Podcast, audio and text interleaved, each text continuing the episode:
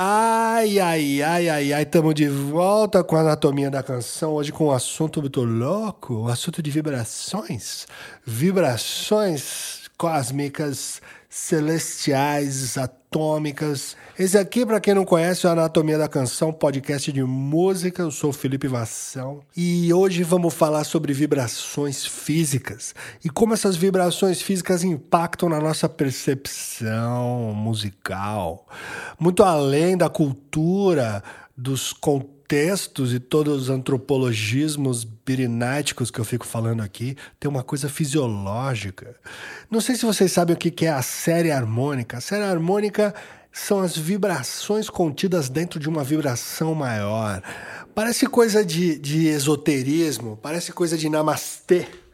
Namasteta. Mas não é, meus amores. Tudo que vibra, vibra numa frequência. Isso fica claro quando a gente ouve uma nota de um piano, uma flauta, que tem uma frequência que você consegue medir, fala, ó, oh, 440 Hz. Mas você bate na mesa aqui, ó. Ó, tem uma mola aqui. Tem uma frequência aqui, ó, na minha palma também. Às vezes não é muito identificável exatamente por causa da integridade da vibração. Se é uma vibração muito difusa, muito maluca, ela acaba sendo muito complexa para você determinar uma nota. Mas se é uma vibração mais estável, você consegue determinar uma frequência contínua e consegue falar: ah, isso aí é um Lá, isso aqui é um Dó. Deixa deixa eu pegar a guitarra aqui, peraí. Aí, tá na renda essa guitarrinha. Uhul! Vamos supor aqui, eu vou tocar um Mizão. Tem a frequência aqui que é o Mi. Você está ouvindo o Mi mas você está ouvindo um monte de outras subfrequências que a corda produz, porque ela não vibra só no comprimento total dela, ela vibra também em subdivisões desse comprimento total. Se eu pegar o harmônico da 12 casa aqui, ó. Isso aqui é uma oitava acima do Mi. Corda solta, 12 casa. Se eu dividir isso aqui em três e pegar o harmônico que seria da divisão em três, ó. Eu tenho uma quinta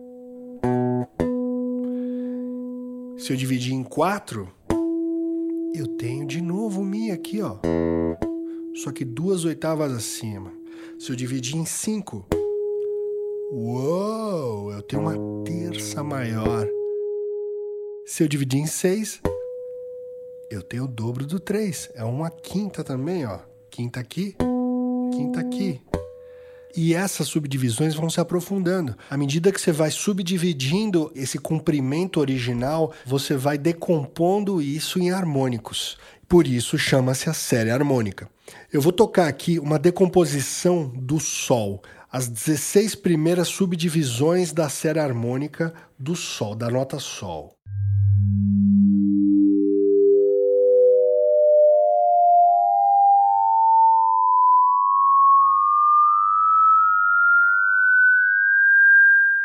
Isso aí foi uma decomposição feita num sintetizador. Mas se eu pegar minha guitarra ligada numa distorçãozinha, pegar a corda sol e arrastar o dedo enquanto eu faço uns harmônicos, ó.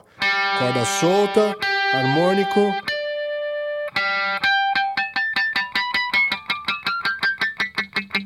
você vê que você começa a ouvir os harmônicos semelhantes a essa decomposição aqui na própria corda da guitarra. Por quê? Porque isso é física. Se uma coisa vibra, ela vai ter subvibrações dentro dela. Eu queria resgatar um negócio aqui que faz parte da minha infância, que é o episódio Donald no País da Matemática. Eu vou postar um pedacinho lá no Instagram também para quem quiser ver. Vem cá.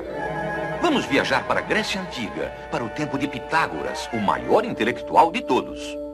Pitágoras. O pai da matemática e da música. Matemática e música. Ah, você vai encontrar a matemática nos lugares mais incríveis. Observe. Primeiro precisamos de uma corda. Ei! Estique-a muito e bem. Toque-a. Agora divida ao meio e toque novamente. Ouviu? É o mesmo tom, uma oitava acima. Agora divida esta parte ao meio. Mais uma vez.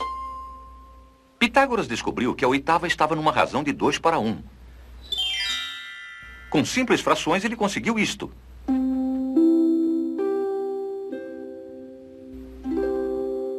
E a partir dessa harmonia e desses números, elaborou a escala musical que é usada até hoje. Essas simples frações aí que ele fala que o Pitágoras são a série harmônica. Existe uma relação de 2 para 1 numa oitava, de 3 para 2 numa quinta e assim por diante. Eu queria chamar a atenção para vocês que as três primeiras notas que a gente encontra na série harmônica, não as três primeiras subdivisões, mas as três primeiras notas diferentes que a gente extrai delas são a tônica, a quinta e a terça maior, que formam o acorde maior. Por isso que existe uma especulação de que a gente entende o acorde maior como consonante porque ele está presente nas vibrações mais básicas de uma nota fundamental. E se a gente se aprofundar mais um pouco, a gente vai encontrar uma sétima ou uma sexta, dependendo do seu ponto de vista, porque não é temperado, e a gente vai encontrar uma segunda, formando o quê? Tônica, segunda, terça maior, quinta e sexta, uma escala pentatônica, que é a base da música folclórica quase do mundo inteiro. Eu não estou inventando isso, eu, na verdade eu roubei de uma palestra do Leonard Bernstein. Ele fez três palestras em Harvard em 1973, a primeira explorando fonologia musical, a segunda sintaxe e a terceira semântica. É um investimento muito valioso você assistir essas três palestras.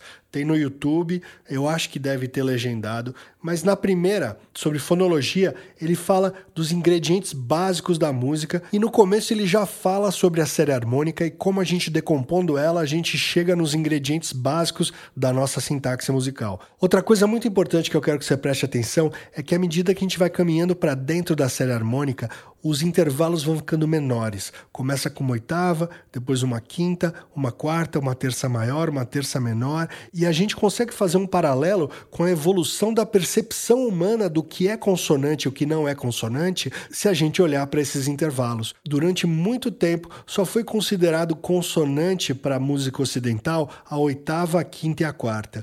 Aí a terça maior e a terça menor começaram a ser aceitas como consonância, depois sextas, sétimas, nonas e a gente começou a sofisticar a nossa percepção musical e entender coisas que antigamente eram vistas como dissonantes como consonantes. E você consegue ver um paralelo entre a série harmônica, entre a profundidade que você vai entrando na série harmônica e a nossa maturidade e entender a complexidade musical do que nos cerca. Olha que doido, quanto mais a gente vai evoluindo e amadurecendo a nossa percepção sonora, a gente vai aceitando e tolerando coisas que antigamente eram vistas como dissonantes e hoje são tidas como consonantes. Por que, que eu estou falando isso agora? Durante o podcast todo eu venho falando de significados antropológicos, sobre contextos sociais, simbolismos e coisas que o ser humano imprime no que ele faz.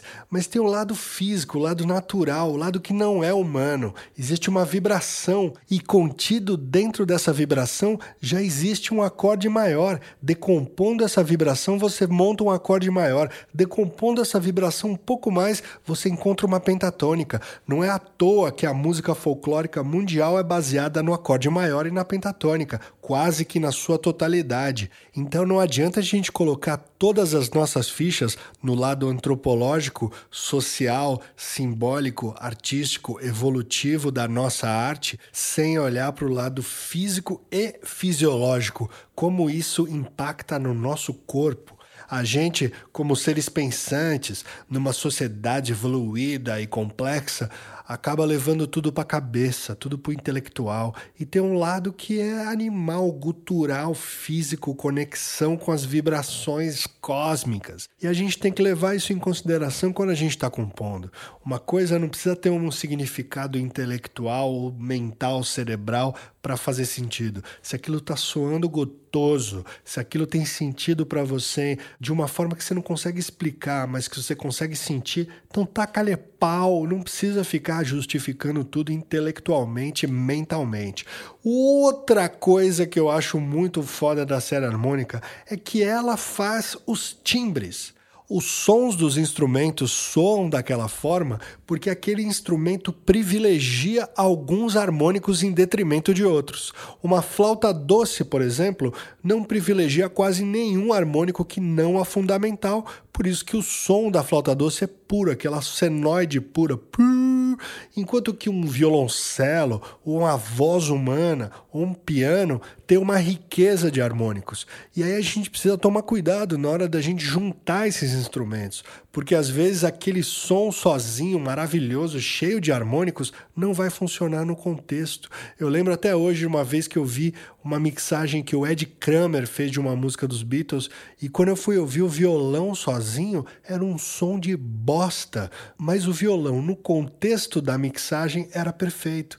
Por quê? Porque não dá para todos os harmônicos conviver viverem felizes numa mixagem. Então não perca tempo, às vezes, trabalhando um som individualmente, se ele vai estar num contexto maior. Veja se aquele som vai ter diálogo e vai se encaixar com o todo. Ó que bonito, que simbologia bonita. E a última coisa que eu quero falar sobre a série harmônica é que ela é um ingrediente fundamental de síntese. Quando você está trabalhando com sintetizadores, você conhecer a série harmônica mais profundamente vai te ajudar. Quando você vai trabalhar com um órgão Hammond, você conhecer a série harmônica vai te ajudar.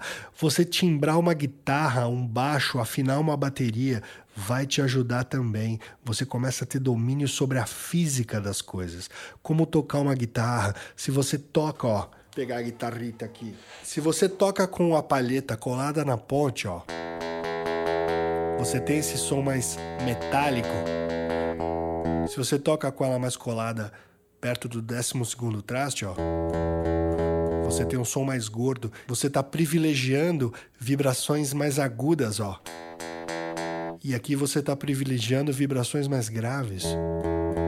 Essa lógica se leva para qualquer instrumento acústico e eletrônico a forma como um filtro vai se comportar, a ressonância do filtro no sintetizador, aonde você vai botar o dedo para tocar o baixo, se o pirulito do bumbo vai ficar aqui ou ali, se tem uma almofada dentro ou não. Isso tudo é série harmônica, meu amor. É.